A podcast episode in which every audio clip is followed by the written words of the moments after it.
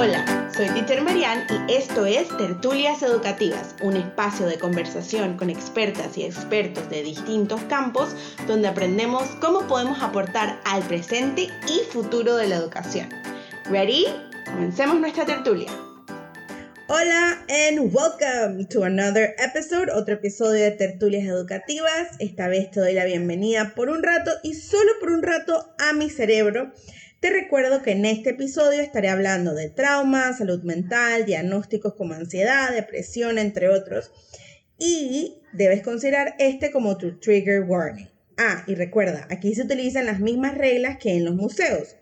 Open mind, una mente abierta. Hands to yourself, manos para ti misma, para ti mismo o para ti misma. Eso significa en español, primero tú, segundo tú y tercero tú y un low rate of judgment, o sea, un bajo nivel de eh, juzgar el audio que estás escuchando o la historia que estás por escuchar, porque guess what? Es mi historia y es solamente un, es el icing del cake, como decimos. Y, yeah, se recuerda, yo ono, ono, I honored, I honored, I honored your camino o honro tu camino donde sea que estés y simplemente te pido que honres también el mío y mis experiencias. La intención detrás de episodios como los de Pick My Brain, como este, es poder compartir mi historia y que de repente encuentres algunas herramientas que te puedan ayudar. Como muchas, muchos y muchas de ustedes saben, yo he sido diagnosticada con ansiedad de alto funcionamiento, depresión y codependencia. Todo esto de la mano de varios profesionales de la salud mental, entre psicólogas y psiquiatras. Estos diagnósticos llegaron a mí ya entrado casi tres años de terapia continua, eh, así que no fue como de, así que from day to night, de, la noche a la mañana, ni viceversa, fue algo que se fue dando a través de mi proceso de terapia. Y hoy tengo más de cinco años en terapia under my belt. I am so proud of myself. Estoy súper orgullosa de mí misma. Y puedo decir que mucho del origen de mis diagnósticos tiene raíces en mi primera infancia y las interacciones dentro de ella. Y ojo, con esto no estoy pointing fingers, no estoy diciendo, ah, no estoy apuntando con mi dedito juzgador a otras personas, en especial a mis cuidadores primarios. No, no, no. Sino eh, es simplemente entender y realizar de dónde vienen y eso ayuda dentro del proceso. Es más, ahora las veo y los veo con aún más compasión porque sé y entiendo que simplemente son un producto de sus propios cuidadores primarios, de los aprendizajes sociales que tuvieron en la sociedad creciendo y también de sus propias faltas. Entonces, no los estoy juzgando. Es más, les agradezco de cierta manera, aunque suene un poco extraño, a mí también me, pareció súper extraño, pero ya estoy en una posición dentro de mi salud mental y dentro de mi journey como adulta en el hecho de que I am grateful, estoy agradecida por lo malo, lo feo y lo no tan bonito que pasó durante mi infancia y mi adolescencia, porque me da ahora herramientas para entender mejor mi mundo y sentir esa pasión y ese fuego por lo que hago. Así que, yeah, I am grateful. Y bueno, también es bueno agradecer las cosas que no son tan bonitas a veces.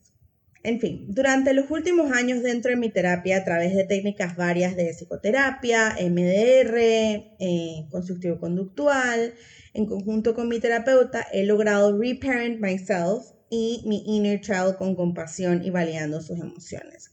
Cuando hablamos de reparent myself, me refiero, y esta es mi opinión, mis palabras, mi experiencia, toma lo que resuene contigo y si resuena contigo algo, te invito a que investigues y te invito a que si quieres y gustas, comiences tu journey de salud mental o tu journey de reparent yourself con lo que necesites. Puedes leer libros, puedes escuchar podcasts, puedes eh, comenzar terapia, puedes buscar a alguien, eh, si eres una persona más espiritual, de repente una chamana o something like that. At least you're trying y eso es lo que importa. Lo estás intentando y eso es lo más importante. Cuando hablo de reparent myself, hablo de romper de cierta manera estos ciclos o estas líneas sociales o este aprendizaje social que obtuve yo de mis cuidadores primarios que provocan o provocaron o son las raíces de mis trastornos de salud mental como ansiedad y depresión. Hoy en día mi ansiedad está mucho, mucho mejor. Y si bien es cierto, tengo una ansiedad que es, entre comillas, aceptada por la sociedad porque es una, una ansiedad de alto funcionamiento, lo que significa que a pesar de que yo me sienta ansiosa, I will go, go, go, go, go y seguiré y seguiré y seguiré y me cuesta muchísimo parar y detenerme. Perdón, en fin. Cuando hablo, cuando hablo de repairing myself es ver a esa niña interna mía a través de los ojos de mi yo adulto eh, y validar sus emociones. Creo que lo más importante dentro de mi journey de repairing myself ha sido poder escucharla y validar sus emociones. Sé que puede sonar un poco raro hablar de mi niña interna en tercera persona, pero just, just fancy the idea. Just follow my lead. En fin, logré notar que mucho de lo que estaba haciendo con ella lo hago con mis estudiantes dentro de nuestras sesiones de clase y se podría decir que es lo más parecido estructurado a un nivel comercial eh, de lo que se conoce hoy en el mercado como gentle parenting o crianza de apego o crianza gentil. Este tipo de crianza promueve una relación con sus personas en crecimiento basadas en voluntad y elección. Vuelvo y repito, promueve una relación con sus personas en crecimiento basada en voluntad y elecciones versus exigencias y normas impuestas por nosotras, nosotros o nosotros como cuidadores primarios. ¿A qué me refiero con esto? ¿O a qué se refiere el gentle parenting eh, con esto? Te voy a poner un ejemplo sencillo de lo que pasa normalmente dentro de mis sesiones de clase con mis estudiantes. Uno, si tenemos que hacer algún tipo de trabajo especial ese día durante la sesión de clase y yo necesito que trabajemos en eso, pero esta persona en crecimiento quiere jugar, lo cual es total y completamente válido, total y completamente válido ha aburrido la vida sin tener momentos divertidos como para jugar y qué mejor herramienta que el juego para aprender pero yo necesito que realmente hagan, por ejemplo, ejercicios de trabajo físico que a muchas y a muchos no les agrada. Ellos prefieren jugar eh, ya sea con la tablet o jugar a juegos de mesa. Eh, entonces yo les digo lo siguiente, ok, tenemos que hacer estos circuitos. Ojo, yo siempre hago un precedente de que yo cuando llego a las clases les, les digo, ok, es esta hora, les pregunto cómo están, si durmieron bien, qué comieron, si ya comieron, si no comieron, si tuvieron siesta, si no tuvieron siesta. Todo esto es importante para mí porque como me enseñó Stephanie, a mí yo lo sabía, pero ahora le tengo todo un nombre gracias a Stephanie Smith de Study Buddy. Hay un episodio con ella donde hablamos de esto un poco más arriba, o más abajo, no sé cómo van las cosas en Spotify, pero en episodios anteriores hablamos de esto, acerca de que nosotros como seres humanos somos seres biopsicosociales. ¿Qué significa eso? Que bio es todo lo, nuestro ambiente. Entonces, si comí, si no comí, si tuve un mal día, si estoy amargada, si estoy amargado, si estoy amargada, si eh, no dormí bien, etcétera, etcétera, etcétera. Sigo que es toda la parte emocional, cómo están mis emociones, un rainy day, eso afecta mi mood, eh, y sociales, que es también nuestra relación con el ambiente y otras personas. Entonces, yo siempre tengo el precedente de cuando yo llego a mis clases, siempre le pregunto a mis estudiantes cómo están, cómo se sienten, si comieron, si no comieron, cómo durmieron, porque es importante para mí saber dónde o cuál es el rendimiento de esos cerebros al momento de aprender. Quiero que el aprendizaje sea significativo, por ende tengo que tomar en cuenta estas partes de nuestro desarrollo o de nuestro ser como seres humanos. Entonces, después de que hago este protocolo de seguridad o este protocolo de iniciación, que es cuéntame cómo estás, cómo te fue en la escuela, comiste, no comiste, dormiste ayer, por qué estás moody, what's happening, entonces comenzamos a trabajar. Les digo, Teacher Marian llegó a esta hora y Teacher Marian se va a esta hora. Recuerden que yo visito casas, I go and I go to your houses. Yo voy hacia sus casas o voy hacia sus centros educativos y trabajo con ustedes en sus lugares porque siento que, y esto es algo, una preferencia personal, siento que en sus casas es un lugar aún más seguro para poder trabajar de manera integral, para poder tocar todas estas partes de ser, de esos seres biopsicosociales que son nuestras personas en crecimiento. En fin, ah, paso todo el protocolo de iniciación, comenzamos a trabajar, le digo llegué a esta hora, me voy a esta hora, y le digo, tenemos tanto tiempo para hacer todas estas cosas. Este es el itinerario de nuestra sesión. We're going to do this. Are you cool? ¿Estás bien? Super awesome. Pero supongamos que en la mitad de la clase estamos ya cansadas o cansados, lo cual es total y completamente válido y comprensible. We are humans. Hasta las personas en crecimiento que pensamos que tienen energía forever, no. Eh, así que les digo, ok, hagamos algo. Tú quieres jugar, no sé, un juego de mesa y yo necesito que trabajemos en la parte de motora gruesa.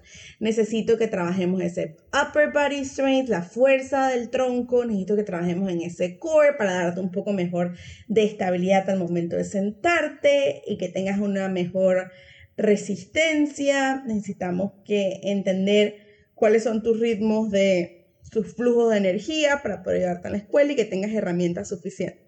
Y, perdón, y tú quieres jugar Genial. ¿Qué vamos a hacer? Dame tus opciones. ¿Qué te gustaría a ti hacer? Porque sientes que esa es una mejor opción. Y negociamos. Una vez negociamos, le digo, ok, estas son nuestras dos opciones. Tienes 20 minutos para trabajar conmigo y los últimos 10 minutos que quedan de clase, por ejemplo, te los puedo dar para jugar o te puedo dar 7 minutos primero, nunca les doy los 10, nunca les doy los 10 porque siempre pasa algo y es como las transiciones, siempre tengo que contar los tiempos de transiciones.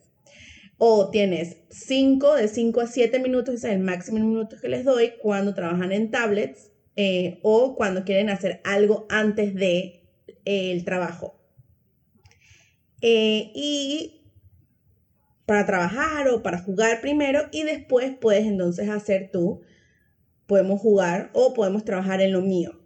Tú decides. Te doy un minuto para que pienses les doy su minuto, respeto sus cosas, muchas veces van a venir con una renegociación y volvemos a renegociar. Esto a mí, esto es parte importante de lo que yo enseño. Yo enseño que tienen que entender cómo validar sus propias emociones, regresar con nuevas negociaciones, porque la vida es así.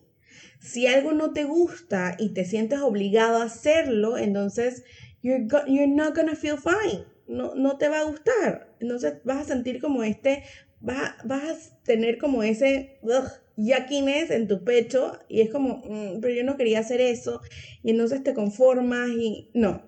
Yo prefiero que ellas y ellos se sientan empoderados y sientan que pueden regresar a renegociar, que podemos hablar, que está, aquí estamos negociando. Estamos creando esta relación basada en voluntad y elecciones de Gentle Parenting. Así que regresamos a esto y eventualmente ambas partes logramos lo que queremos. Y esto es lo importante. No les estoy exigiendo, no hay normas impuestas por mí, hay límites, pero no hay normas. Hay un espacio para negociar, un espacio para aprender. Otro tipo o otra de las eh, características de Gentle Parenting es que les enseña a las personas en crecimiento hacer lo que es bueno o mejor utilizando la positividad y la paciencia versus el miedo y el castigo. Es exactamente lo que acabo de escribir. No hay, yo no les digo, es que tienes que hacer, no, yo les digo, mira, tenemos que hacer esto y esto te va a beneficiar por esto y esto y esto y esto y esto y esto y esto. Tú quieres jugar, lo cual es totalmente válido, and I get it. Y también el juego que les doy, obviamente no va a ser un juego que no les vaya a servir, siempre son juegos que pueden que se pueden utilizar como Starfall o los juegos de Sesame Street que son divertidos, son llamativos y siguen siendo educativos y se sigue trabajando. Ojo, este tipo de ejercicios los hago desde que tienen año y medio o este tipo de interacciones donde promuevo estas relaciones entre ellas, ellos y yo y mi persona en crecimiento eh, en voluntad y elecciones, en paciencia, en tomar la mejor decisión, en negociación, las, les comienzo a enseñar esto desde que tienen 18 meses. Obviamente, a medida que van pasando los años y ese cerebro va madurando, entonces esas negociaciones se pueden volver un poco más complejas, lo cual está bien y es lo esperado para cada edad. Pero siempre se hace. Cuando están más pequeños, a los 18 meses o menos, son cosas súper sencillas. Tienes A o tienes B, porque todavía no saben cómo negociar. Y a medida que van creciendo, van entrando de repente las letras C, la D, la E, la F, comenzamos a negociar de manera más compleja. Pero es muy importante entender que esto también es válido para cuando estamos reparenting ourselves. Un ejemplo de reparenting ourselves es, en mi caso, escuchar lo que necesitaba mi niña interna. Y era como decirle, Mm, te pongo un ejemplo. Si había una fiesta y yo realmente no quería ir, pero sentía ansiedad porque si no iba a faltar y entonces no me iban a querer o no iban a ser mis amigas o mis amigos más nunca. Entonces yo le escuchaba y le decía, ok, te escucho, tus emociones son totalmente válidas. Sin embargo, si estás cansada y realmente no quieres ir a ver a estas personas, no hay nada de malo en que canceles. Pero obviamente mi niña interna se sentía ansiosa porque somos seres biopsicosociales, como Stephanie nos enseñó. Y le decía algo en las líneas como, ok, ¿cómo podemos negociar para que uno no te sientas ansiosa y dos, tampoco te sientas obligada a quedarte ahí por mucho tiempo? ¿Sí? En fin. El gentle parenting o la crianza gentil utiliza los siguientes principios, que son la empatía, el respeto, la comprensión y los límites. Sinceramente, en mi opinión, para que estos principios sean efectivos, las o los cuidadores primarios también deben aplicárselos a ellas o a ellos mismos o a ellas mismos. Y hay que hacer una gran cantidad de introspección mucha introspección, mucha, mucha introspección. Y vuelvo y repito, puedes comenzar con libros, puedes comenzar con meditaciones, puedes comenzar con podcasts. Lo importante es que estés dispuesta, dispuesto o dispueste a comenzar e intentarlo. Cuando hablamos de estos principios, hablamos, número uno, de empatía. Y aquí es donde vuelvo y repito, si se dan cuenta, yo con mis estudiantes y con mi niña interna, yo valido las emociones. Y hay una diferencia entre comprender y empatizar.